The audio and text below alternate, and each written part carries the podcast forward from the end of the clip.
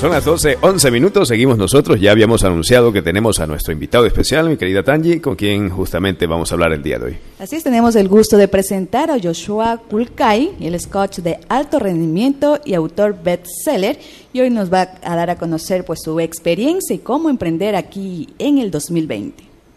¿Qué tal? Feliz año, mi estimado Joshua.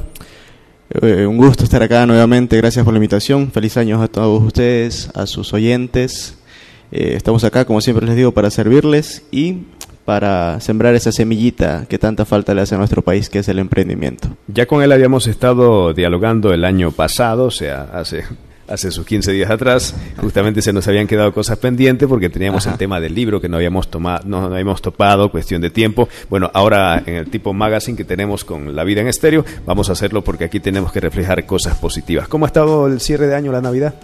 Excelente, excelente. Creo que el 2019 ha sido el mejor año de mi vida, después de muchos altibajos, más bajos que altos. Ah, eh, siempre lo digo, en este, en este mundo del emprendimiento hay que estar dispuesto a traer un poquito de, de hiel, de lo que no nos gusta. Pero no, 2019 para mí fue el mejor año de mi vida, en lo financiero, en lo profesional, en lo emocional. Muy, muy agradecido y bendecido. Pero siempre inconforme, siempre inconforme, siempre queriendo y deseando más. Muy bien, Joshua. Bueno, este, eh, la vez anterior nos indicaste eh, nuevas cosas sobre el emprendimiento, ¿no? Correcto. Y sobre todo de poner los pies sobre la tierra, ¿no? Exacto. Estar muy conscientes de eso. Bueno, eh, lo que queremos saber especialmente ahora es cómo nace eso de escribir este libro y cómo ha sido tan popularizado en Amazon. Cuéntanos sobre esta experiencia. Bueno, el libro nació hace tres años, mientras yo desarrollaba la última red de mercadeo en la que me encontraba, el último multinivel que estaba haciendo. Creo que mi mentora, Matilde Franco, sembró muchísimo, muchísimo el, sentimiento de dar, de dar. Uno, cuando doy charlas de, de emprendimiento, me dicen, bueno, el emprendimiento es para tener, para obtener. Le digo, no, el emprendimiento realmente es dar. Entonces yo había descubierto en, en esta faceta de investigar, de buscar formas de optimizar, de gestionar tiempos y recursos para obtener resultados, había encontrado una serie de pasos que me servían mucho, que cambiaron mi realidad económica en aquel momento. Y dije, bueno, esto lo tiene que conocer la gente. Y lo empecé a escribir, tenía un libro plasmado. Posterior a ello yo salgo de esa empresa, decido iniciar un negocio tradicional, sufro una estafa en ese negocio y me voy a pique a la quiebra. Posterior a aquello, terminé mi carrera de medicina, pasé un año en el oriente, nuevamente un año acá en, la provincia de Manabí haciendo la rural y se postergó el libro por más de dos años. Este año lo retomé, lo terminé, incluí cosas nuevas como por ejemplo las criptomonedas, eh, bitcoins, onecoins y todo lo que está surgiendo en cuanto al mundo de la cripto. Puse el mundo forex también dentro del libro y con eso ya lo pudimos lanzar. Fue lanzado el 7 de diciembre en Royal de Cameron Monpiche. Eh, estuvimos acompañados por mi novia y gracias a Dios fue un boom, fue una bendición. El libro se volvió bestseller en cinco distintas categorías de Amazon, todas en economía, en emprendimiento, en negocios en español. Y eh, lo más importante es que batió récord, se volvió bestseller en apenas cinco horas. Ah, ya, pero ¿cómo funciona esto, no? De, de, introducirlo en Amazon. Cuéntanos cómo, cómo funciona. Es muy sencillo, todos tenemos algo que contar. Por ejemplo, el negocio, eh, el libro, si bien yo lo estoy vendiendo, yo siempre le digo a la gente, mi libro no es para volverme rico, pero mi libro sí habla mucho y te da mucha autoridad sobre el resto de gente que está haciendo lo mismo que tú. Por ejemplo, tú quieres emprender en el mundo de marketing digital. Tienes una agencia de marketing digital. Pero tu competencia tiene la misma agencia, hace lo mismo que tú, pero tu competencia escribió un libro. Ese libro está en Amazon y ese libro es bestseller te da autoridad. Lo que tú puedes hacer detrás de un libro es muchísimo, te da muchísimo respaldo, más aún si lo volviste bestseller, es decir, el libro más vendido en una determinada categoría. Todos tenemos algo que contar. Tú tienes una receta, tienes una forma de preparar un seco de pollo, tú sabes de tributación y quieres escribir un libro sobre las nuevas tributaciones que tienes que hacer en 2020, eh, quieres contar tu experiencia de vida, cómo eh, superar un divorcio traumático, cómo superar la pérdida de un hijo, cómo entrenar un perro. O sea, todos tenemos algo que contar. Simplemente lo único que te va a costar es aquello, es que tengas un computador si es que no lo tienes, que yo creo que eso ya casi no pasa en 2020. Si tú tienes un computador en tu casa y no lo estás utilizando, probablemente es el florero más caro de tu casa. ¿Sí? Entonces lo que te va a tomar es tiempo. Escribir un libro de, con una metodología determinada que no tiene que ser nada del otro mundo. Yo le enseño, yo doy cursos de cómo hacer un libro. Eh, escribes el libro y luego lo subimos a Amazon. Y lo puedes monetizar. O sea, tu conocimiento, una vez que esté en Amazon, lo puedes monetizar. Ahora escribir y ser autor es muy fácil. Antes tenías que buscar una editorial, mandar a imprimir al menos mil libros y un montón de cosas. La editorial te devolvía apenas el 10% de, tu, de, lo, de la ganancia del libro. Amazon no lo hace así. Amazon te deja publicar totalmente gratuito, te da el 70% de comisiones sobre el libro vendido. Eh, no es necesario que mandes a imprimir mil libros, ¿no? Si en China hay un chinito que le gustó tu libro, tu forma de entrenar al perro, ese chino se pide un libro, ya sea el digital o el físico, Amazon te imprime desde un libro hasta lo que quieras. Entonces las facilidades en 2020 son muchísimas, muchísimas, muchísimas. ¿Y cuánto está costando tu libro en Amazon? Mi libro en Amazon tiene un precio módico, es para servirle a la gente, es para que la gente coja la información que nadie te quiere decir. Ahí está la realidad del mundo de las redes de mercadeo. Redes de mercadeo, estamos rodeados de ellas. A veces la gente no lo ve, pero hay redes que venden maquillaje, que venden ollas, que venden productos para el salud. Es la tendencia. Es la tendencia, hay un montón de cosas. La gente se mete a hacer ese negocio sin tener la información correcta y quiebra. Mi libro tiene un valor de 4, eh, dólares con 97, creo que lo dejo mi equipo de marketing. Súper accesible, lo coges, lo descargas y lo tienes en tu teléfono. sí. sí, ya, ya lo voy a descargar entonces. A ver, este, Over, Sí, seguimos. Este nos parece interesante todo este tema. Ahora, ya dejando a un lado, ya tenemos claro el tema del libro que teníamos justamente pendiente. Entonces, eh, todo ahorita se está moviendo con tendencia a, lo digital. Ya habíamos dicho que, por ejemplo, Netflix le ha dado duro al tema de, la televisión por cable. Correcto. Porque la televisión por cable lo que hace es repetirte las películas una y otra vez. O decirte, toma, aquí esto es lo que quiero que veas y tú lo ves. Mientras que las tendencias en temas digitales, tanto el Facebook, Twitter, Instagram, bueno, todo lo que venga, tú decides lo que quieres. Correcto. Ver, seguir, publicar. Entonces, ¿cómo hacer ahora? ¿Cómo plantearse en este 2020 para poder hacer un poquito más firme? Porque recién este 2019 yo lo considero que es uno donde la gente dijo, bueno, vamos a meterle a las redes. Ya muchos dicen, no quiero televisión, no quiero radio, quiero redes. Entonces, ¿cómo podemos plantearnos una, una proyección firme, tanto eh, como empresario como persona natural que quiere emprender? Ok, esa es una excelentísima pregunta. Eh, yo subí el otro día un video a, mi canal de Instagram. Decía, la empresa de ropa más reconocida a nivel mundial creo que es Sara. ¿sí? Sara vendió en el 2019, facturó X número de dólares. Pero ese X número de dólares, el 40% se vendió a través de sus plataformas digitales. Las empresas que más venden en el mundo son Alibaba, que es una empresa china de Jack Ma, y Amazon de Jeff Bezos, que es la americana donde yo publiqué mi libro, y todo es digital. Entonces, si tú no estás en el mundo digital actualmente, probablemente tu emprendimiento no esté en nada. Porque todo el mundo ahora busca a través del internet todo. las uno quiere hasta para ir a comer a, un restaurante lo busca en, línea, ve los horarios, eh, ve el tipo de menú, entonces se facilita. Y tu comida te llega, la comida te llega a donde tú estés a través de una aplicación. Ahora, el tema, eh, como yo lo decía el otro día, no es eh, tanto si que estoy en redes o no estoy en redes, es qué información estás teniendo. Porque tú puedes abrir tu cuenta de Facebook totalmente gratuito, es súper didáctico, tú puedes tener tu cuenta de Instagram gratuito, didáctico, es simplemente poner correo, datos y tienes tu cuenta. Pero de ahí para allá, ¿qué hago? Es necesario contratar a alguien que tenga una cámara profesional. Es necesario contratar a alguien que sea que un diseñador gráfico. ¿Es necesario eso? Yo te puedo decir que no. La información está gratuita en el internet, era lo que te decía el otro día. Tú puedes con un teléfono que tenga una cámara eh, no profesional, no un iPhone X, que tenga una cámara aceptable y una aplicación de modificación de imágenes gratuitas que las puedes obtener en, las tiendas de tanto sea de Apple como de eh, Android, tú puedes modificar esas fotos y ya empezar a hacer publicidad. ¿Cuál es el tema? El tema es el marketing. Tú puedes, cualquiera te descarga una aplicación, cualquiera te saca una foto, pero nadie o muy pocos son los que te hacen un marketing correcto, vender de forma correcta. Entonces yo veo empresarios, por ejemplo, en redes de mercadeo, que viven subiendo las fotos de sus productos. Producto para bajar de peso, eliminar grasa, eh, 25,99 y ya. Y, y piensan que eso es hacer marketing y vender. No. Marketing en el 2020, en la tendencia que sigue el mundo, es decirle a la comunidad a la que tú quieres llegar que tienes la solución para un determinado problema. Punto. ¿Ya?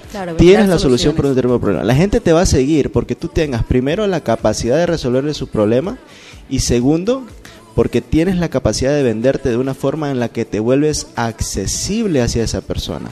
Por ejemplo, Elon Musk, que es el director de Tesla, Tesla hace hasta naves espaciales, pero el tipo, el tipo es un comediante de las redes sociales y todo el mundo ama a Elon Musk. Obviamente lo siguen porque el tipo se sabe vender, vende los carros más caros del mundo, más caros que Lamborghini, más caros que Ferrari y lo hace a través de dos simples cosas. Les dice al mundo, tengo la solución para acabar con la contaminación global que está acabando con nuestro planeta. Y segundo, soy un buen tipo, me vendo bien. Entonces, eso es lo que tienes que aprender. Vende bien su marca personal. Eso es lo que la gente no entiende. Piensa que crear una cuenta, que abrir Facebook, que subir una foto, que poner el precio al lado del producto, eso es marketing. No lo es. El marketing en el 2020 tiene que ir dirigido a decirle a tu comunidad, tú tienes un problema, yo tengo la solución, ven acá, te voy a dar una muestra gratis, te voy a ayudar a solucionarlo a un 80%, pero el 20% que falta para solucionar tu problema te vale tanto. No te cuesta, porque a la gente no le gusta que le cueste, a la gente le gusta que le valga. Entonces tienes valor. Hay muchas cosas de marketing que podemos hablar. Y más que todo, o sea, también crear este ambiente de confianza, ¿no? Porque muchas veces por redes, o sea, no sabes con quién estás tratando, no sabes si es segura tu compra, entonces siempre hay ese cierto temor, ¿no? Es importante crear también esa confianza en el Sí, mira, que eso es un paradigma. Cuando yo iniciaba mi negocio, lo primero que yo vendí por internet fue mi reporte de neuroventa. Entonces yo escribí un reporte de neuroventa de 13 páginas, dicen que es el, mejor, el mejor reporte para entender la neuroventa. ¿Qué hice? Lo cogí y lo metí dentro del libro. Entonces si tienes el libro ya tienes el reporte de neuroventa. ¿Cómo entender una venta? ¿Cómo hacer una venta a través de neurociencia? Cuando yo lo, lo, escribí y lo quería vender, yo decía, pero ¿quién me lo va a comprar? O sea, ¿quién te compra en Internet en Latinoamérica? Y la verdad es que en Latinoamérica la gente mueve muchísimo dinero a través de compras. Que te estafen, que se te lleven el dinero actualmente es muy complicado. Existen eh, ya eh, proveedores de sistemas de cobros por internet que son muy seguros, muy seguros. Entonces tú buscas, lo que yo siempre digo, si quieres comprar un producto, eh, me invento, de finanzas personales, se lo quieres comprar a Juan Diego Gómez, el de Juan Diego vale 1500. Pero si lo quieres comprar a Joshua Kulkai, el de Joshua vale 200 dólares. ¿Cómo sé yo que este de 200 no es una estafa y este de 1500 eh, que obviamente Juan Diego reconoció a nivel mundial, obviamente el de Juan Diego no lo es. Sencillo, inicia la compra, inicia el proceso de compra en la página de Juan Diego y mira cuál es el proveedor, cuál es el, proveedor del sistema de cobro que tiene Juan Diego y te va a decir que es PayU. ¿Ok? Anda al de Joshua y mira cuál es el sistema de cobro de Joshua. Y te dicen que también es PayU. Ok, entonces es un sistema de cobro comprobado. Pero si vas y metes la tarjeta en cualquier lugar, obviamente te pueden salir estafando. Claro, justamente por eso, porque ahora se hacen el tipo de compras por medio de tarjeta y bueno, y otros más eh, arcaicos, podríamos decirlo así, eh, cuando vendes un producto y bueno, dicen, hazme la transferencia primero a tal cuenta y después te envío por... Ok, eso es cuando lo haces por un mercado extrabursátil. Claro, es, decir, eh, quieres comprar, quieres emprender, quieres tener una tienda en línea. Eso también se ha mejorado mucho en OLX, en, en Mercado Libre. Eh, te dicen cuántas estrellas tiene el, vendedor, cuánta satisfacción produce. Entonces, ¿qué te puedo decir? Ya es la cuestión de lo que quieras comprar. Ese, ese es uno de los, de los grandes retos que yo estoy tratando de eliminar dentro de mi comunidad en 2020.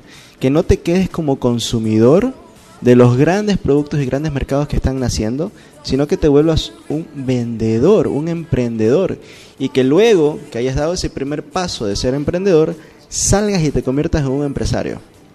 ¿Ok? Yo daba un seminario el otro día, eh, ¿en dónde fue que lo di? Creo que fue en Mopiche mismo, y les decía, yo les vengo a explicar hoy por qué usted tiene que ser un emprendedor. Y si me lo permites, voy a tratar de darte esa charla de una hora en cinco minutos. Lo primero les decía, hagamos un ejercicio. Vámonos a un shopping, el más cercano. El más cercano aquí creo que es Santo Domingo, ¿verdad? Sí. Busquemos. O el Centro Comercial del Carmen. O el Centro Comercial del Carmen. Listo. Ahí va. Centro Comercial del Carmen. Va todo tipo de gente, ¿verdad? Gente de alta clase, de baja clase social. Ok, reunamos 100 personas y esas 100 personas preguntémosle de dónde sacan dinero cada mes. ¿De dónde sacan su dinero para pagar sus cuentas mes a mes? Y la gran tendencia mundial es que existen cuatro formas de ingreso. La primera es inversionista, gente que vive netamente de sus inversiones. ¿Cuántas de esas 100 personas crees tú que van a alzar la mano cuando tú les preguntes quién vive de sus inversiones? ¿Cuántas crees tú? De 100. 10. 10. La realidad es que 10 eh, viene siendo el 10% de 100 y la realidad es que no, menos del 1% va a levantar su mano. La otra es que cuántas de esas personas viven de sus rentas. Es decir, yo tengo edificio, tengo esto, tengo lo otro y cobro simplemente rentas. Tengo una póliza y vivo de mis rentas. De 100, ¿cuántas crees tú? 5. 5, va bajando. La realidad es que es menos del 1% también. Ahí vienen los dueños de negocio. Y aquí hagamos una separación. Un dueño de negocio es aquella persona que tiene un negocio, pero que no tiene la necesidad de estar presente. Que con él o sin él su negocio va a funcionar. De esas 100 personas, ¿cuántas crees tú que van a levantar la mano cuando les preguntes quién vive exclusivamente de su negocio? 15. 15. No, la realidad en Ecuador es que es el 7.3%. Y ese, si a ese 7.3% tú le quitas la gente que hace comercio informal, esa cifra se desploma a menos del 3%. Entonces nos queda un 95% más o menos por descubrir dónde está esa gente. ¿De dónde genera? ¿De dónde exacto, ¿de dónde crees que saca dinero su, la gente mes a mes? Esas 95 personas, ¿qué serán? Son empleados. empleados. ¿Ok? Hasta ahí tenemos el número real, 95% de la gente, y yo le invito a los radioescuchas que están oyéndonos que hagan el ejercicio, vayan a un shopping y busquen 100 personas y pregúntales, ¿tú de qué vives? ¿De qué vives? ¿De qué vives? ¿De qué vives? ¿De dónde sacas plata? Y te van a decir que es específicamente de su de su empleo, no es su negocio. Ahora, hagamos una pausa ahí. ¿Qué es un empleado? Un empleado es una persona que haga lo que haga, que pase lo que pase, por muy bueno o por muy malo que sea en su empleo, va a recibir mes a mes la misma cantidad de dinero, es decir, su sueldo. El básico ahorita lo acabaron de subir grandiosamente a 400 dólares. Es decir, la persona, no importa si tiene mucho talento, si tiene poco talento, si es vago, si es disciplinado, si es proactivo o no, proactivo, exacto. Se rasque o no se rasque, 400 dólares. En enero, febrero, marzo, abril, mayo, junio, julio, agosto, septiembre, octubre, noviembre, diciembre, más sus décimos. Ahora, ¿cómo va el gasto de una persona? ¿Será que una persona gasta menos de lo que se gana? ¿Qué crees tú? Gasta más. La realidad es esa, la realidad es que la gente no ahorra y no, se gasta todo. Por lo general el ecuatoriano, el latino, se gasta todo y más de lo que gana. Entonces yo te pregunto, imagina en tu cabeza dos líneas. Si mi ingreso toda la vida es 400, quiere decir que mi ingreso es lineal. Pero si mis gastos un mes son de 420, el otro de 500, en diciembre, yo no sé cómo quedaron las cuentas de la gente en diciembre, probablemente gastaron más que esos 400. ¿Qué pasará con el ahorro de la gente? No existe. Exacto, la gente piensa que no existe. Está endeudado. Esa es la respuesta correcta. el ahorro de la gente no es cero, el ahorro de la gente es deuda. Deuda. deuda. Es decir, toda la gente que tiene un ingreso lineal está endeudada. Y usted, gente que está escuchando, si esto le está llegando, felicidades, agradezcale a la radio porque le están despertando. Ahora, te invito a que recuerdes, decimos que la gente que recibe un ingreso lineal es probablemente está endeudada. Ahorita en enero no lo siente porque le dieron tres cuotas gratis, pero en marzo te aseguro que lo van a sentir. Se acumula todo, porque en enero también te vas endeudando, en febrero Ahora, recordemos, ¿qué porcentaje de gente era la que tenía ese tipo de vida? Ingreso lineal con probablemente mucha deuda. Los empleados, que son el 95% de la población. Es decir, el 95% de la población digamos que solo Carmense está endeudada. Entonces, la primera, la única razón por la cual usted debería en este momento estar emprendiendo, saliendo corriendo a hacer algo distinto que le genere un ingreso extra, es simplemente no para no dejar de estar endeudado, es para dejar de ser empleado. Yo honro mucho a la gente que tiene un empleo. Yo lo tengo. Lo, bueno, lo tenía porque acabé de salir del, del, MSP. Mi mamá tiene un empleo. Mi mamá me crió gracias a un empleo. Más sin embargo, por todos estos antecedentes que te estoy diciendo, yo creo que el empleo no es el mejor lugar para crear riqueza. Y ahora, eso de estar endeudado, ¿cuánto tiempo pasará? Porque ahí viene la carrera de la rata de la que habla Robert Kiyosaki. Tú pones un hámster en una jaula y en su ruedita él corre, corre, corre, corre y esa carrera nunca se acaba. Como una bola de nieve. Exacto, la gente. ¿Cuánto tiempo es empleada la gente por lo general en su vida? ¿Perdón? ¿Cuánto tiempo la gente es empleada en su vida? ¿En su día o en, su vida? En su vida. ¿Cuántos años vive empleado? Años? Habría que sumar. Más de 40. Más de 40 años. Eso quiere decir que la gente pasa más de 40 años pagando deudas. Y ahí es lo que yo le pregunto a la gente. ¿Qué va a pasar cuando tú cumplas 65 años? Porque hay gente que tiene muchos planes. El primer plan es que van a vivir de sus hijos. Y yo les pregunto a ustedes, a quienes nos están escuchando, ¿están seguros que sus hijos los van a cuidar bien, como ustedes se merecen cuando tengan 65 años? No tenemos garantía de eso. Muy bien. Entonces el segundo plan, el plan B, es que el IES, el seguro, me va a cuidar. Me va a dar mi cita médica cuando yo la necesite, me va a pagar mi pensión puntual, me va a pagar una buena pensión con la cual yo sé que voy a vivir bien. Y la realidad es que a partir de los 65 años o antes incluso los gastos se aumentan porque ya no suena la caderita, ya la presión se nos empieza a subir. Se nos dificulta. Exacto, lo que yo me ahorro es que ya no crío hijos, me lo gasto en medicina. ¿Ok? Y hay quienes tienen el plan híbrido, ¿no? Un poquito de los hijos, un poquito del IES. Yo les pregunto, ¿realmente esa es la vida que ustedes quieren cuando cumplan 65 años? Probablemente no. Entonces ahí va mi pregunta final en esta gran conferencia que lleva mucho tiempo, pero que lo hemos hecho en cinco minutos. ¿Cuál es tu plan? ¿Cuál es tu plan para que eso no te pase a los 65 años? ¿Cuál es el plan de la gente que nos está escuchando para que eso no le ocurra a los 65 años? Bueno, yo básicamente lo, lo que pienso, ¿no? Eh, ahora que, uno está joven, eh, realizar eh, buenas inversiones, buenos negocios para que esas ganancias, eh, cuando yo ya llegue a, la tercera edad, que no tenga que depender de hijos o de, terceras personas, pues con eso pueda solventar mis gastos. Ok, ahora te invito a que ese, ese negocio, esas inversiones que estás haciendo, crezcan tanto que tú no tengas que esperar a los 65 años, que te retires antes, cuando todavía tengas energía, salud cuando vayas a viajar por el mundo y no tengan que llevarte con una persona al lado que te cuide. Exactamente eso. Bueno, yo disfruto mucho de, viajar y digo, bueno, ahora creo que es el tiempo de hacerlo, que, que tengo un poco más de vitalidad, porque eh, sería, eh, mm, no, no es que tampoco critico ¿no? a las personas que esperan jubilarse para viajar. Correcto. Eh, pero creo que ahora es el momento de disfrutar, porque ya después vendrá el dolor aquí, el dolor acá. Correcto. Que ya no, no puede disfrutar de un viaje como lo podría hacer ahora. Exacto. Entonces, esa es mi reflexión final. Si el 95% de la población está endeudada, si vive endeudada por 40 años, si probablemente cuando se jubile no tiene la seguridad ni de su ni de sus ni de su seguro social, no tiene la seguridad del seguro, ni de sus hijos, entonces, ¿cuál es el plan? ¿Cuál es el plan para este 2020? ¿Qué vamos a hacer de no, distinto? No podemos tener tampoco la, garantía de que el seguro social eh, nos va a mejorar la vida, porque como va la situación, en verdad que... Tiene tendencia como que desaparece y vuelta aparece. Bueno, todo depende de quién esté dentro del gobierno, ¿no? Porque ellos son los que mueven eso. Sí, pero por ejemplo, mira, yo tengo 20... ¿Cuántos años tengo? 28 años y yo desde que me acuerdo existe la crisis. O sea, yo pienso que ya crisis es parte de mi familia, es alguna abuelita, que algún pariente lejano, porque toda la vida me han hablado de crisis.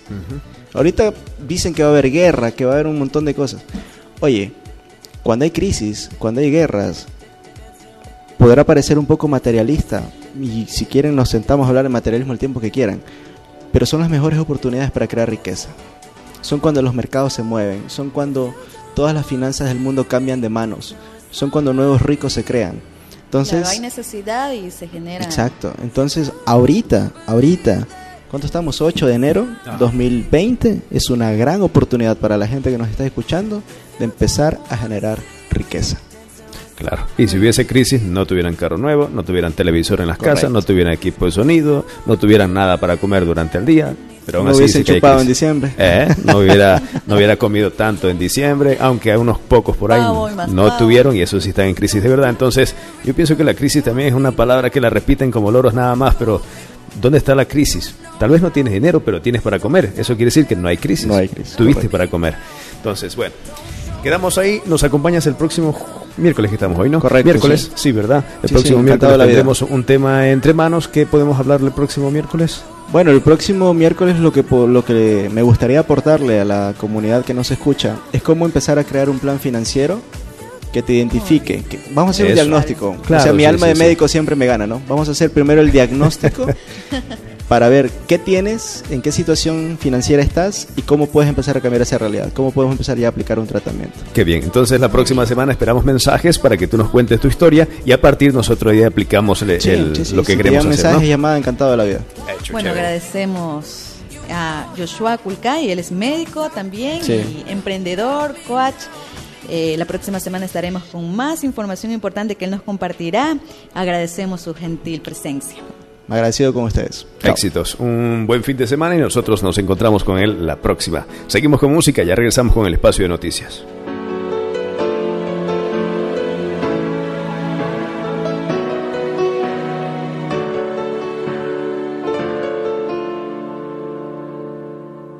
autor bestseller de Amazon, pues hoy nos compartirá una importante información. Bienvenido, doctor.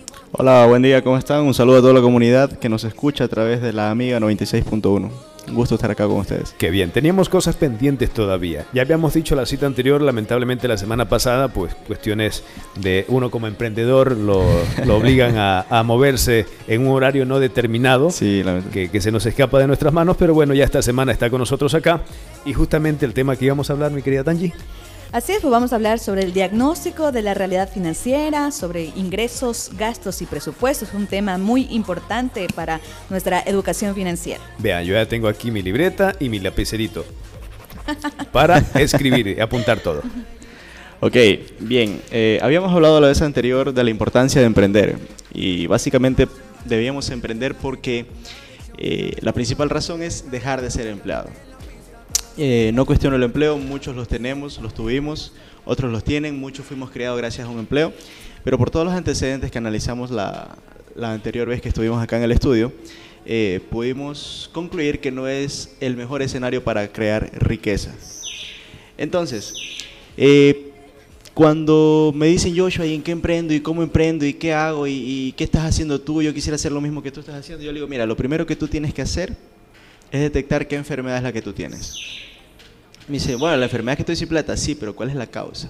Que a todos nos puede dar fiebre y nos puede dar fiebre por distintas causas, ¿verdad? Entonces, ¿cuál es la causa de tu fiebre? Es decir, que no tengas dinero guardado en el banco, que no tengas dinero en el bolsillo, tiene una razón. Y puede ser que tienes muchas deudas, puede ser que tus ingresos son demasiado pocos en comparación con los ingresos que, eh, con los gastos que tienes. Eh, puede ser de que tienes muchos ingresos, pero tienes pensiones alimenticias, tienes deudas pasivos que siempre van a estar ahí, o simplemente no tienes educación financiera. Y eso es lo que he querido venirles a hablar el día de hoy. Vamos a hablar un poco de lo que es educación financiera. Esto que nunca nos dieron en el colegio y que es tan importante para la vida adulta, seas o no seas emprendedor. Tener educación financiera es fundamental. Y pasa por un tema, el 95% de los ecuatorianos, y vamos a centrarnos más acá a la gente carmense, te puedo asegurar que el 95% de la gente del Carmen vive sin un presupuesto. ¿Qué significa eso? Que inicia o termina el mes y no sabe cuánto necesita para vivir el próximo mes, no sabe de dónde lo va a sacar, solo sabe que la situación está difícil y que el país está jodido. Estamos en crisis, como dicen. Eso es lo que sabemos, que la crisis, la crisis, la crisis. Como yo digo, pienso ya que crisis es una abuelita mía del pasado porque toda la vida la he escuchado. Entonces es importantísimo que hagamos un presupuesto. Y el presupuesto tiene que... Eh, un presupuesto básico que tiene que hacer una persona que quiere empezar a aprender tiene que enfocarse en tres grandes actividades. La primera, ¿cuáles son tus servicios básicos? ¿Cuánto pagas de luz? ¿Cuánto estás pagando de teléfono? Es lo que se va a pagar eh, permanentemente. Correcto. ¿Cuánto estás pagando de televisión? ¿Cuánto estás pagando de agua potable? ¿Cuánto estás pagando de internet? ¿Cuánto estás pagando de esto, de esto, de esto, de esto y lo otro? Por lo pronto te puedo ir diciendo que el TV cable ya lo puedes ir suspendiendo, eso es un ahorro que vas a tener. Cuando te metes a emprender en serio, probablemente no ves televisión. Yo hace cinco años despedí el televisor de mi casa, no tengo televisión. Cuando quiero verme un partido del MLEC, me toca irme a algún restaurante, a algún bar, a ver un partido del MLEC o de la selección. Lo primero es eso. Luego que identificas cuánto te gastas tú en, tus servicios básicos, es importantísimo que también pongas abajo los servicios obligatorios. ¿sí? Los servicios obligatorios son tu universidad, tu colegiatura, la de tus hijos, la colegiatura de, de tus hijos, gastos que mes a mes tienes que hacer. ¿Tienes algún préstamo? Tienes que pagar ese préstamo obligatoriamente. Eh, te sacaste una casa, tienes un carro, hiciste un crédito, tienes que pagar ese dinero mes a mes, es importantísimo. Y en tercer lugar, tienes que poner en tu lista de gastos todo aquello que necesitas para poder desarrollarte en la sociedad. ¿Qué significa eso? Transporte público o la gasolina que te consume tu carro, ¿sí? La ropa que tienes que comprarte para poder asistir a tu trabajo, a tu jornada laboral, la alimentación que debes tener, sí, eso no va en servicios básicos, la alimentación que debes tener, cuánto gastas en comida, ¿sí? ¿Cuánto estás gastando en comida? ¿Cuánto estás gastando en salidas, en diversión, en farra, todo eso? Entretenimiento. Correcto. Eso de ahí te puedo decir también, ya lo puedes ir despidiendo, tienes que ir, todo lo que vayas despidiendo ya va sumando un ahorro. Sí, entonces yo tengo un gran mentor que se llama Carlos Muñoz, es un mexicano, y él dice, es un tipo muy mal hablado, tiene muchas palabrotas en su vocabulario, pero él te dice que no tienes que dejar de gastar nada, que tienes que darte la vida que tú quieres, siempre y cuando tus ingresos empiecen a subir y superes. Eso ya depende mucho de tu mentalidad. Si tú nunca has emprendido, tienes miedo de emprender, yo no te recomiendo aquello. Porque si te vas a dar la vida de, multimillonario, la vida de, emprendedor, esa vida rica, porque yo digo, yo me puedo ir de vacaciones cuando a mí me dé la gana. ¿sí? Si tú te empiezas a dar esa vida antes de, probablemente vas a terminar endeudado. Claro y muy jodido y más jodido lo que estás ahorita. tener austeridad cuando se Correcto. Porque analizábamos en antes que justamente las, las, las, instituciones financieras te llaman, usted tiene un crédito aprobado de tanto. Y tú como no mides, ok. Y te llama otra, usted tiene un crédito aprobado de tanto, ok. Dice. Y cuando acuerdas te das cuenta que tienes ya 100 mil dólares en deuda y no sabes dónde vas a gastar ese dinero. Exacto. Y eso es lo que hablamos la otra vez. Para emprender tú me decías, ¿y cuánto necesito capital? Realmente no necesitas nada. Si mañana te llama el banco y te dice, tiene un crédito aprobado de 2 mil, de 3 mil, de 4 mil, y tú no tienes una idea, no tienes un proyecto, no tienes una inversión clara dónde meter esa plata, no lo aceptes. Te aseguro que si no tienes educación financiera se te va a ir como el agua. Como decía mi mamá, mi hijito, es que a mí me llega la plata y se me va como el agua. Dinero Yo abro un hueco y, cierro el otro, abro un hueco y cierro el otro. Entonces, eso pasa cuando no tienes un presupuesto, por ejemplo. Entonces, tú te llegan a dar un crédito y no sabes cuánto gastas al mes. Probablemente se te fueron esos dos mil dólares en un solo mes. La gente cuando nosotros hacemos esto en nuestros talleres de inteligencia financiera, de educación financiera e inversiones por internet para gente no experta, se dan cuenta y dicen, no puedo creer que yo gaste 500 dólares. Yo apenas gano el básico. ¿De dónde sale el resto de la plata? Yo te digo, eso es lo que tiene el latinoamericano al menos. Como no sabe dónde sale la plata, se la rebusca, se la rebusca y se la rebusca. Exacto, y eso es una bola de nieve que poco a poco, en uno, dos, tres años, te colapsa. De dólar en dólar, de 50 centavos en 50 centavos. Pero no, no, hace conciencia de la rebusca. o sea, Exacto, y llega un momento en el que dices, ay, hijo de madre, debo 3 mil dólares, y te llamó el banco. Entonces te llama el banco, tú aceptas tus 3 mil dólares para pagar la deuda vieja que tienes y te quedas con una deuda nueva con un interés nuevo. Y como no corriges tu educación financiera, sigues y sigues y sigues. Y entras en un, círculo, vicioso, que era lo que hablábamos el otro día, la, la carrera de la rata de la que habla Robert Kiyosaki. yo, quiero, yo quiero sumar una cosa ahí, que justamente es cuando tú adquieres muchas deudas, pero en un lado son 3 dólares, en el otro son 5, en el otro son 10. Un amigo por ahí dijo, eh, tienes un teléfono nuevo, ya chévere, ¿cuánto te costó? Dice, solo me costó tres cuotitas de 400 dólares. Tres cuotitas. de 400. Ah, le digo. Y el teléfono realmente valía 600. Claro, y digo, con 200 dólares te puedes comprar uno. Exacto, esa es otra de las cosas que, por ejemplo, en Ecuador no están reguladas. La hiperinflación de los precios de los productos. Tú encuentras un producto en la bahía, un teléfono te vale 200 dólares. Lo encuentras el mismo en un local de electrodomésticos y te cuesta 800. Ajá. O sea, son 3, 4 veces más y te lo dan crédito y es un montón de vainas. Eso, eso son políticas de Estado, en algún momento serán corregidos, pero mientras el Estado corrige, tú deberías educarte financieramente. Así es. ¿Sí? Bueno, una vez que tú haces tu presupuesto y te vas a dar cuenta de que gastas más de lo que ganas, que probablemente te va a pasar eso, 95% de la gente le pasa en nuestros, eso en nuestros seminarios, tú tienes que identificar que tienes que crear cinco cajas. ¿Ya? Cinco cajas. Debes tener cinco cuentas. Llámese una colchón, el otro el jarrito de la abuela, la otra banco tal, cooperativa tal. Debes tener cinco cuentas. La primera tiene que ir destinada a pagar tu presupuesto. Ahí funcionan las, ¿cómo se llaman? Las, las de ahorro, ¿cómo se llaman? Las alcancías. alcancías. ¿no? Los cepos que dicen en la sierra. Claro, la alcancía, el colchoncito. Por eso te digo, uno puede ser el colchón. Puedes meter la plata o sea, el colchón. Tú puedes hacer la idea de dónde lo colocas. No hay problema. La cosa es que el dinero esté ahí. ¿Ya? Entonces. A ver, tenemos eh, para. Tu primera caja tiene que ser presupuesto. sí, correcto. ¿Cuánto necesitas tú para vivir al mes? En transporte, comida. Eh, pago del colegio de los niños, los gastos que todos los servicios básicos, todo. Y ya empezar a despedir lo que no necesitas. Porque realmente si tú te haces, tú un tip que a mí me sirvió mucho para dejar de gastar dinero a lo pendejo. ¿Puedo decir pendejo al aire? Ya lo dijo. Ya lo dije, ok. Para dejar de gastar así, es hacerte una pregunta. ¿Qué pasaría si no lo compro? Ajá. y si tú ves que no pasaría nada, entonces no lo necesitas. claro, no es como la medicina de la hipertensión de mi mamá. Yo digo, ¿qué pasaría si no la compro? Bueno, le va a dar un infarto y se va a morir. Ah, entonces sí la necesito. Pero yo digo, ¿y ese par de zapatos que está allá? ¿Qué pasaría si no lo compro? Probablemente no pasaría nada. Claro, identificar que entonces es lo, no lo necesito. Correcto, entonces no lo necesito. Tu presupuesto hasta que tu emprendimiento funcione y sea una, una empresa grande, una empresa que te dé solvencia, tiene que ir enfocado únicamente a que compres y gastes en lo que necesitas. Empieza a despedir lo que no necesitas. ¿Y qué pasa si dejo de ver televisión todos los días? Probablemente no pase nada, vas a tener más tiempo para tu emprendimiento, para educarte, para leer, para hacer un montón de cosas. La segunda caja que tienes que hacer es destinar ahorro. ¿Sí? Ahorro. La segunda caja que debes tener es la del ahorro. Tienes que empezar a ahorrar eh, para determinada situación. Yo esta caja, por ejemplo, no la toco. No, no le pongo un nombre, ahorro para carro, ahorro para casa. No, simplemente es un ahorro. Saber que yo tengo un colchón financiero, un colchón económico sobre el cual yo me puedo sustentar por A, B, C, Z, X, Y, Z situación que puede ocurrir. para una emergencia. Aquí no importa cuánto ahorres.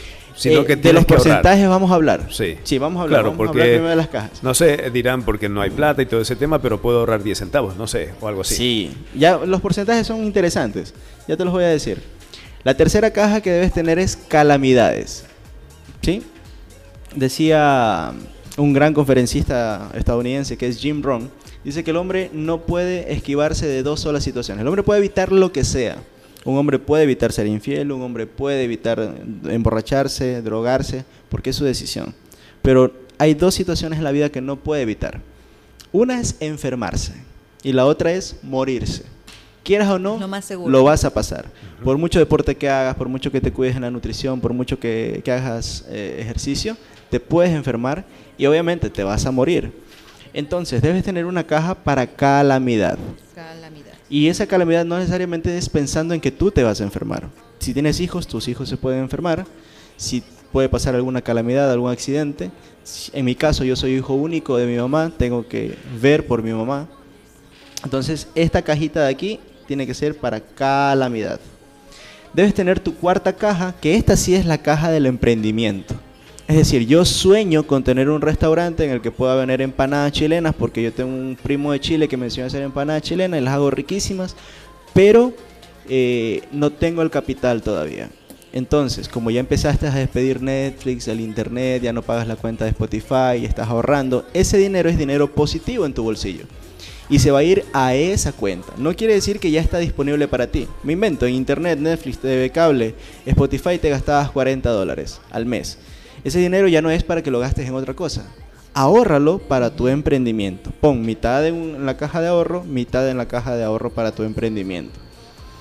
Y la quinta caja, que es la más importante de todas, la más importante de todas, repito, la más importante de todas, es la caja de tus sueños.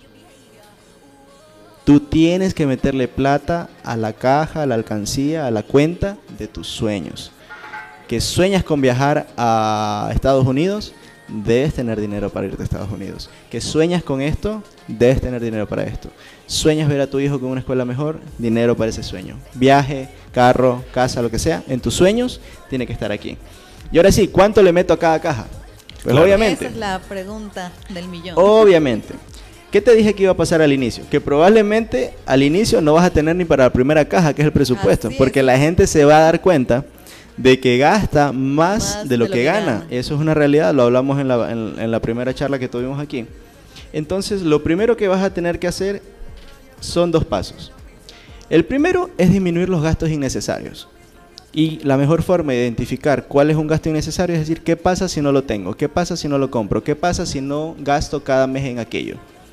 Hace las primeras cajas con un listado de lo que gastas durante el mes. Exacto. Y luego Primero identificas. Sí, no, sí, no, sí. Exacto, correcto. Eso que dijimos al inicio es todo lo que gastas. Ajá. Todos los servicios básicos, todos los servicios obligatorios que tienes. Por ejemplo, no es decir, no, es que yo gasto 300 en el banco y no me da la gana de pagarle al banco porque te van a embargar. ¿Ya? Eso tienes que pagar. Es obligatorio. Pero por ejemplo, si dices, eh, yo estoy yéndome al trabajo todos los días en taxi y me puedo ir en bus. ¿Comes fuera? ¿Perdón? ¿Comes fuera también? ¿Se puede Claro, comes fuera, puedes comer en casa. Porque ese es un gasto fuerte en realidad. es un gasto fuerte, correcto, correcto. Por ejemplo, yo ese es un gasto que no lo puedo controlar, comer afuera. Yo como fuera porque vivo solo. ¿Ya? Claro. Entonces, yo hago mi comparación. ¿Cuánto tiempo invierto en cocinar y cuánto me sale comer? Me sale mejor comer afuera que, dedicarle dos horas a cocinar. Me encanta cocinar, por ejemplo, es un hobby. Entonces, lo que tienes que hacer es enlistar todo lo que gastas y una vez que enlistas en todo lo que gastas, dices, bueno, esto si no lo tengo, no pasa nada. Si no tengo esto otro de acá, tampoco pasa nada. Si no tengo esto de acá, tampoco pasa nada. Ay, es que mi hijo está en la mejor escuela del Carmen que me cuesta 400 dólares del mes. Cámbialo, weón. Hay escuelas fiscales. Pero es que, ¿qué dirá la sociedad? La sociedad puede decir lo que quiera, loco. Es tu realidad. La sociedad no te paga, no te ayuda a pagar las cuentas. Así es. Entonces, cámbialo. No le va a afectar que esté uno o dos años eh, en una escuela fiscal mientras tú te educas financieramente y luego lo educas a él. Porque esté en la escuela que esté, yo te aseguro que no le están dando educación financiera, no le están dando educación emocional, que son dos inteligencias, dos educaciones muy importantes para la edad adulta. Fundamentales. ¿Sí? Entonces, luego que haces eso, te puede generar ya dinero positivo y esperemos que Dios quiera, salgas tablas o al menos tengas dinero ya positivo. Porque la energía, la energía, por ejemplo, en casa, perdón, la energía o la telefonía es controlable, depende de, tu exceso, ¿no? Porque si comienzas a pagar cuestiones de luz, planchar a una cierta hora, de esta forma vas a reducir esos 100 dólares de pago de energía y lo conviertes en 50. Exacto. Los mismos, si tienes un plan de 30 dólares y no lo ocupas para lo que se debe, bueno, lo reduces y se acabó. reducir. Ya, entonces hasta ahí lo redúcelo, no hay problema. O sea, hay gente que tiene wifi, tiene plan en el teléfono, tiene plan en la tablet, o sea, y tienes internet, gratis en la casa, tienes internet gratis en el trabajo. O sea, yo puedo quedarme 30 minutos más en mi trabajo haciendo las cosas de mi casa, de mi universidad, y me ahorro el internet. O sea, son hábitos, es simplemente educación, es cultura de ahorro. Lamentablemente nosotros estamos en cultura de gasto, en cultura de adquisición, en cultura de consumismo. Consumismo. eso es lo que vivimos actualmente. Entonces me dice, bueno Joshua, eh, salí tablas, no me alcanza para las otras cuatro cajas. Listo, huevón, hay que emprender. ¿Sí? Hay que emprender. ¿Y en qué emprendimiento me meto si no tengo plata? Te estoy diciendo que estoy tablas. Brother, te repito, no necesitas dinero para emprender. En nuestro seminario de inversiones por internet para no expertos eh, enseñamos muchas formas de cómo invertir. Por ejemplo, les doy un tip. Hay una plataforma llamada Hotmart. Hotmart H-O-T-M-A-R-T, Hotmart. Usted se mete a Hotmart y ahí ya hay productos digitales de educación. Usted lo que tiene que hacer es coger y empezar a venderlos. Los vende, los vende, los vende, los vende, los vende. Ese producto no le costó nada, usted no lo hizo, usted no es el dueño del producto, pero por venderlo le dan una comisión. ¿Necesita una licencia? No. ¿Qué necesita? Tener apenas redes sociales. Usted publica en sus redes sociales, se vuelve un vendedor de productos de alguien más y le pagan una comisión. Las comisiones son muy altas. Hay comisiones de 50-50, 60-40, 70-30 y eso es para usted. Aprende, enseña, comienza una nueva carrera, dice. Correcto. Ahí está. Muy bien, interesante. Correcto. Entonces, cuando ya, em- ya empiezo a tener dinero positivo, la primera caja, la primera caja a la que usted tiene que meterle dinero no es a su ahorro, no es a su calamidad, no es todavía a sus sueños, es al emprendimiento. El emprendimiento se va a encargar de llenar las otras tres cajas mientras su empleo paga la primera caja, que es la caja del presupuesto. ¿De acuerdo? No sé si estás recibiendo mensajes de internos, si alguien se perdió en la audiencia, que nos escriba. Lo repetimos tranquilamente, no sé cuánto tiempo tenemos, pero estoy tratando de avanzar claro, pedagógicamente. Entonces, saca su presupuesto, genera dinero positivo. Ese dinero positivo se va a la caja del emprendimiento y en la caja del emprendimiento ahora sí empezamos a trabajar. Gente, emprender en 2020 ya no es buscar un local, invertir en mercadería y vender productos. Entonces, tener una tienda física. Ya no, ya no, ya no, ya no, ya no, ya no. Por ejemplo, uno de los emprendimientos que a mí más me gusta porque lo he probado y es delicioso es el emprendimiento de la esposa de Over. Hace dulces manavitas. La gastronomía, claro. ¿Tienes un local? No lo tienes. No. Eh, ¿Tienes empleados? No los tienes. Trabajas bajo pedido, cuando salen las ventas y lo tienes en digital. Entonces, hay muchos emprendimientos. El de Hotmart es uno de aquellos. ¿Sí? Yo les decía la otra vez, se viene la guerra, se viene la guerra, todo el mundo habla que va a haber guerra en Medio Oriente. Yo dije, esa es una excelente oportunidad. Para los que hacemos trading, revisamos mercados financieros, pues, revisamos acciones, eh, revisamos monedas, divisas, commodities en Internet, hemos visto que los últimos 15 días el petróleo ha aumentado muchísimo su valor. Cada vez que hay estas alertas mundiales, la gente se mueve hacia el oro. ¿Te, hubieses, te imaginarías tú haber comprado hace 15 días eh, me invento, 400 lotes de oro en Forex y que esos 400 lingotes se hayan eh, apreciado, subido de valor, un promedio de 15%. Si invertiste 400 dólares, haberte ganado 15% solamente porque el mundo se asustó de que iba a haber guerra. Claro. Sería espectacular. Pero ¿qué necesitas para eso? Tener educación financiera. Tener educación financiera. Entonces me dice Joshua, entonces el teorema de Pitágoras no servía para un carajo en el colegio. ¿Es cierto lo que dice la gente? No, no es cierto. Entre más sometas a tu mente entrenamiento, a matemáticas, a física, tu mente va a ser mucho más ágil y va a poder entender todos los temas financieros que tratamos actualmente en el 2020. Entonces, dos opciones. O te metes a emprender ya, y dices, no me importan las deudas que tengo, yo no voy a sacrificar mi internet, a mí me encanta ver Netflix a partir de las 11 de la mañana, dime qué es lo que tengo que hacer ok, vamos a emprender. ¿Qué sabes hacer? ¿Qué talento tienes? ¿Cuál es tu pasión? Vamos a identificarla y sobre eso vamos a emprender. Yo te enseño, yo te guío.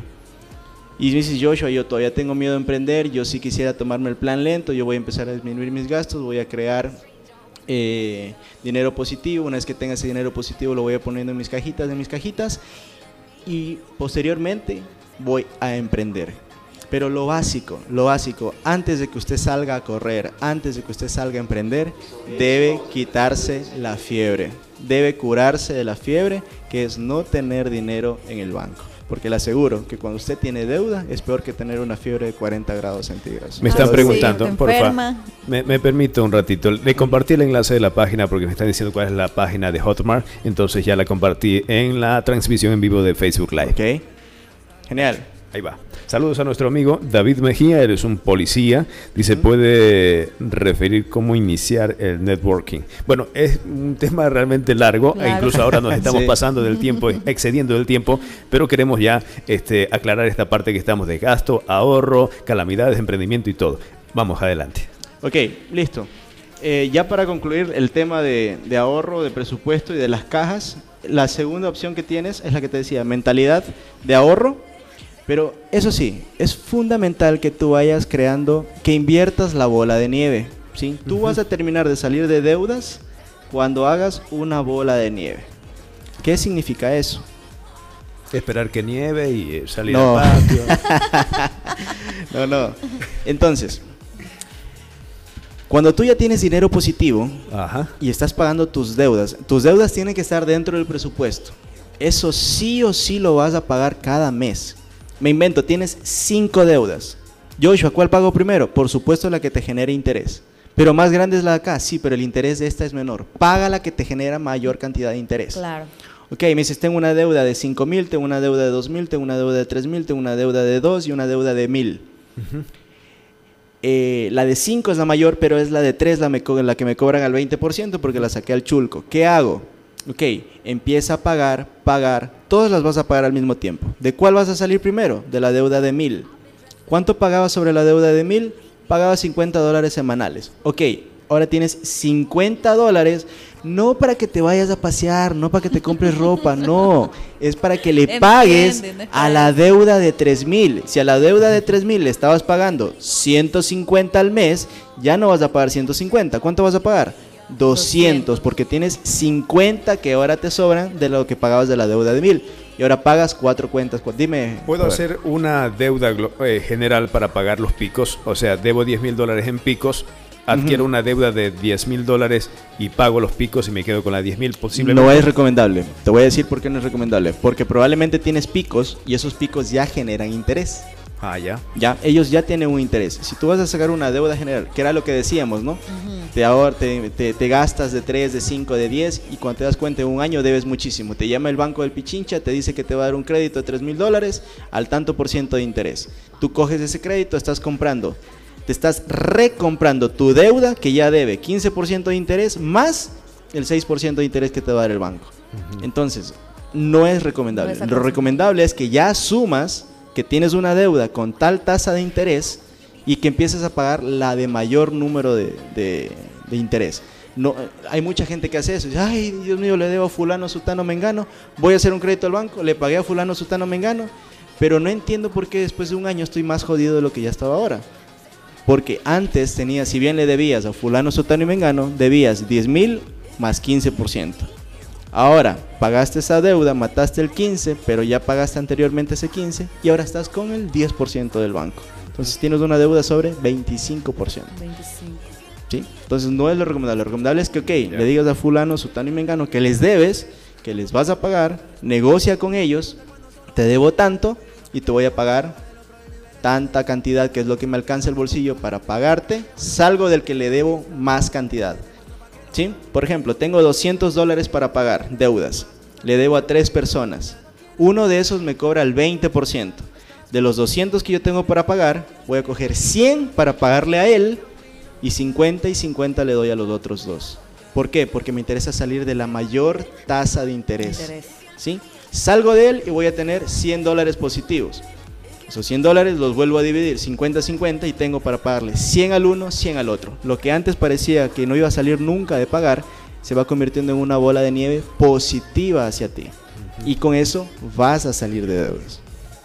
Firmado. Buenísimo. Muy bien. Vamos con el otro. ¿Qué más tenemos?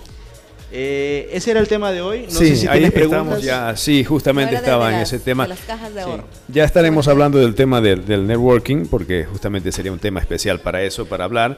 Ya habíamos hablado de los gastos, que justamente es todo lo que tienes, lo que tienes que deshacerte, que no te ayuda, o sea, que no te mata si no lo tienes eh, sea internet, si no lo utilizas profesionalmente, ¿para qué tienes internet o algo así en tu celular, no? El tema de, reducir el tema de energía, que puedes tranquilamente en casa cambiar ese foco incandescente por un ahorrador o uno de 20 vatios por uno de 5 que te ilumina justamente lo que necesitas y ya está, ¿no? Entonces no te puedes deshacer del crédito hasta que lo pagues, no te puedes hacer, deshacer de tus hijos en casa hasta que se casen. Oye, es que es así, mira, si tú apagas, si tú dejas de ver eh, películas en la noche, primero que dejas de consumir electricidad en horario pico, te baja la planilla, ya no necesitas el internet, no necesitas comprarte un televisor nuevo y si ya no utilizas tu televisor lo puedes vender. Tienes más tiempo, duermes temprano, ese tiempo puedes leer, te puedes educar. O sea, son muchísimas cosas. O sea, cuando tú empiezas a tomar hábitos de ricos, porque lo que yo te estoy diciendo es lo que hace la gente rica. La gente rica no ve televisión, eso métaselo en la cabeza. No ven televisión, ellos pasan haciendo otra cosa. Cuando adquieres hábitos de rico, hay un efecto colateral sobre las demás cosas. Dices, pero ¿para qué me voy a deshacer del Internet? Como que deshaciéndome del Internet va a cambiar mi vida. Sí, cambia tu vida. Porque cuando no tienes Internet, ya no tienes Netflix, ya no tienes Spotify, ya no pierdes dos, tres horas viendo cosas en Internet. Te desconectas de lo superficial y te conectas con lo que es. Te bajan tus gastos, te baja la planilla de luz y tienes más tiempo positivo para ti para que te eduques y salgas de esa fiebre llamada deuda. No soy pelucón ni nada de esto, pero tampoco veo televisión nacional porque el tiempo, bueno, lo invierto en, aprender, en, querer más, eh, por lo menos en conocimientos. Y justamente estaba en Cojimies esta semana y estaba viendo la, la, televisión ahí en el restaurante donde estábamos comiendo y decía, ¿qué será esa serie? Veo que es el canal tal, pero ni sé qué será serie, será telenovela. Y yo digo, será serie porque la imagen dice que es serie. Porque le digo, yo no veo televisión nacional y ahí compartíamos con los amigos, yo sí veo, que veo tal programa, yo no veo y así sucesivamente. A mí me encanta ver películas, pero las estreno de terror y cuando tengo tiempo. Cuando se puede. Correcto. ahorita estamos, ahorita estamos construyendo lo que nosotros llamamos un imperio que nos permita vivir la vida de nuestros sueños cuando todavía tengamos salud, juventud, ánimos y fuerza para vivir la vida. Mientras tanto, que el resto del mundo siga su rumbo y espero que la gente que nos esté escuchando, después de la primera charla que tuvimos, de esta segunda charla, vaya entendiendo que sus deudas que sus cuentas en cero no son producto de la mala suerte del gobierno, sino de sus malos hábitos, de su mala educación y de su poca inteligencia financiera. Yo siempre estoy pensando en mi vejez. ¿Quién me cuidará? Mis hijos tendrán que pelear porque eso sucede. Los hijos pelean cuando tienen que cuidar a los padres. Correcto. Porque yo no tengo dinero, porque no tengo tiempo, porque hoy te toca a ti esta semana. Entonces, eso es lo que también nosotros debemos de pensar ahora que estamos jóvenes, de, no sé, encaminar algo para que a futuro, cuando nosotros ya no podamos movernos o X, no sé, circunstancia de accidente o pueda pasar, enfermedad, tengamos cómo sustentarnos y pagarle a alguien para que nos atienda bien con dignidad, que sería el otro también, ¿no? Sí, mira, yo el otro día conversaba con la familia de mi novia y me decía, Joshua, tienes que hacer un seminario de inteligencia financiera y educación financiera acá en el Carmen. Le decía, acá en el Carmen. Y me dice, sí, ¿tú lo puedes hacer? Le digo, sí, me encantaría. Y nos, me encantaría que en el momento que lo lancemos podamos contar con ustedes, con el apoyo de la radio, que vaya a la comunidad. Chévere. Encantado. Que, estén todos ahí y que nos empecemos a crear ya una realidad distinta para el cantón, para todos los que nos están escuchando, que puedan acudir, que puedan ir. Es como ir al doctor. Así de sencillo. Tener deudas, metas en la cabeza, es una enfermedad. Es un virus que está en su cabeza que no lo deja desarrollarse. Toda esa información que usted tuvo, recibió de pequeño es lo que le está afectando ahorita. Usted tiene que ir a curarse de esa información, a sacarse esa información de la cabeza y recibir información nueva para que su realidad cambie. Si no, va a vivir con dolor y, con fiebre toda la vida. Y justamente estos temas también que vayan dirigidos a los jóvenes, ¿no? Correcto. Son las futuras generaciones, porque desde ahí hay que ya implantar esta educación financiera, que lamentablemente no se dan en las instituciones educativas como lo decimos, es lamentable porque realmente eso es lo que va a influir después, ¿no? En tomar verdaderas decisiones. Y sacarse la frase que dice, igual me voy a morir mañana. Exacto. Sí, eso. ahí es cuando yo les respondo, les respondo, o sea, brother, te puedes morir en Miami tomando el sol, viendo chicas en bikinis o te puedes morir a lo pendejo. claro. Depende, eso mismo le digo yo, depende de lo que quieras hacer. Exacto. Para lo uno necesitas sacarte la madre ahorita y para lo otro no, necesitas estar haciendo lo mismo que estás haciendo, viendo televisión, desperdiciando tu tiempo y... Esta es una gran etapa que también eh, forma parte del tema del machismo, y no estoy hablando de los hombres solamente, sino también, bueno, digamos del machismo y feminismo, es de decir, no, yo voy por el camino correcto, pero no te autoanalizas y que puedes cambiar algo, ¿no? Algo puedes cambiar. Lo mismo te puedes vestir con un pantalón de 10 dólares o uno de 100. Deja el de 100, cómprate el de 10, cómprate 5 y, te, y quedan 50 dólares de ahorro. Mira, yo, yo lo decía el otro día en consulta con unos pacientes. Llega una pareja, tenían ya cuatro hijos, 32 años los dos. Y dicen, doctor, eh, quiero que le ponga el implante. Bueno, el implante te cuesta tanto. Uy, carísimo. Eh, mejor las pastillitas. Las pastillas te cuestan tanto al mes. Y si y ahora mejor liguémosla, ¿no? Porque tenías que ligarla cuando dio a luz su último hijo, que era más fácil, ahorita te sale como una cirugía. Claro. ¿Y cuál es la otra opción? Hazte tú la vasectomía. No. No. Sí, hazte la vasectomía, te sale recontra que barata, demora 30 minutos, con anestesia local, no necesitamos quirófano, te vas para tu casa. ¿En el hospital Que no, doctor, mira cómo pasa la concepción del machismo, porque dijo, no, yo no voy a hacer, que después mi potencia sexual y tanta vaina. El tipo pudo haberse gastado 120 dólares que cuesta una vasectomía en, determinada, en determinado lugar y fue a pagar 600 dólares por una ligadura. Entonces la inteligencia financiera también tiene que ver mucho con tus creencias. Gente que está escuchando, la vasectomía salió como médico, no disminuye la potencia sexual del hombre. La aumenta. La aumenta. Bueno, aparte de, estos temas de emprendimiento, también después podemos topar estos puntos de salud, ¿no? claro que sí, encantado de la vida. Yo estaré acá cada vez que me inviten y hasta que la audiencia me aguante. Sí, sí, sí. Y hasta cuando pueda también, porque como le digo, la agenda de un emprendedor es hoy aquí, mañana no claro, sabemos. Tiene que moverse. Correcto. El próximo programa que dijimos que íbamos a hacer cuatro, ¿no? El tercero, vamos a dar opciones de emprendimiento tradicional y en el cuarto vamos a dar un poco de opciones de emprendimiento a través del Internet. Dejemos una espina clavada y es que justamente hablábamos con unos amigos que más o menos están sintonizados con la idea, es de que nosotros somos campeones para emprender. Correcto. Nos inventamos cualquier cosa, ¿no? Sacamos una mesita, ponemos bola verde, empanada, lo que sea. Pero al cabo de que salimos corriendo, a la semana ya estamos cansados y todo quedó en nada. Ah, correcto. de eso, es un tema también para hablar. Sí, sí, sí. sí hay que adquirir la cultura japonesa. Sí, sí. Cultura japonesa. Mira que los, los japoneses, este, ellos recién al tercer año de que su negocio no, no terminó de rendir lo que ellos querían que rinda, declaran que ese negocio no sirve. Puede que el negocio haya tenido ganancias todos los años, 15% de ganancias, 15% de ganancias, 15% de rendimientos, pero ellos querían el 20%.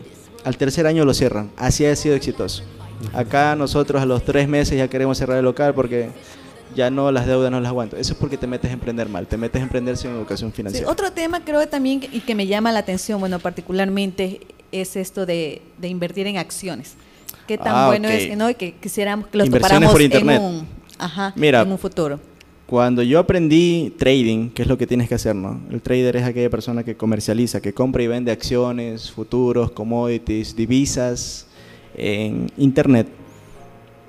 Cuando yo aprendí de Yenuk Chu, que es un gran trader, lo pueden seguir en, sus redes sociales, él decía, la pregunta que usted se tiene que hacer no es si es que puede ganar dinero acá. Usted la pregunta correcta es, ¿puedo perder dinero aquí? Sí, lo puede perder. Lo puede perder. ¿Qué habilidades necesito? Bueno, la habilidad que usted necesita es primero aprender a leer los gráficos. ¿Sí? Porque tú te metes a la plataforma de trading y esa vaina parece una nave espacial. Tiene 400 botones, líneas, suben, bajan, salen marcadores, índices, un montón de vainas. Entonces, lo segundo es que adquieras el conocimiento. Y el conocimiento, cuando tú vas a operar, cuando vas a comprar una acción, una divisa, la vas a vender, lo que sea que vayas a hacer en la plataforma, el 100% de tu éxito necesita 15% de tu conocimiento y 85% de estabilidad emocional.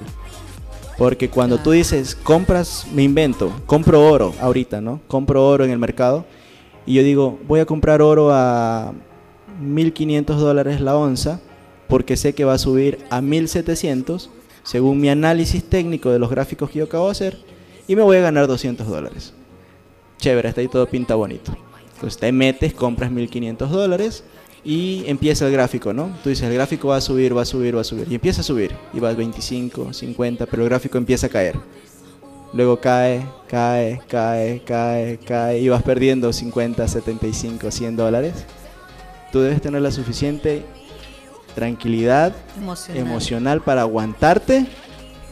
Obviamente, habías puesto todos tus parámetros y esperar que el precio vuelva a subir y te lleves tu ganancia.